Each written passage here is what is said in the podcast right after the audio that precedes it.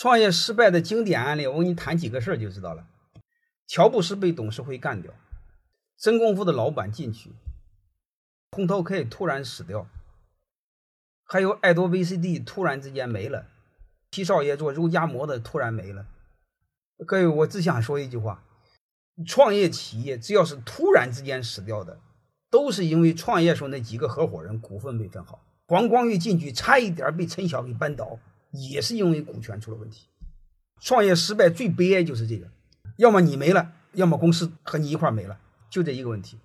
做企业你会发现，他只要是在股权方面没问题，他怎么都都不会死掉。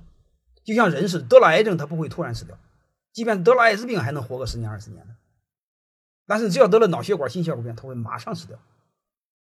只要把股份分好，对人来说，我相当于给你打了一个防疫针，就是你不会再暴病而死。